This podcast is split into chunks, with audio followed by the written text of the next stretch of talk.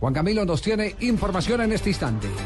Sí, Javier, pues en estos momentos el gobierno ya acaba de publicar el decreto por el cual se prolonga las sesiones extraordinarias en el Congreso de la República hasta el día viernes. Esto para evitar que la reforma tributaria se hunda en el legislativo.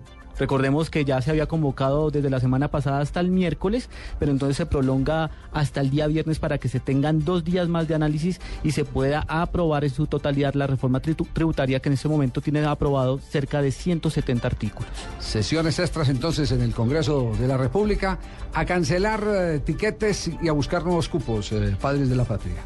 Así de simple.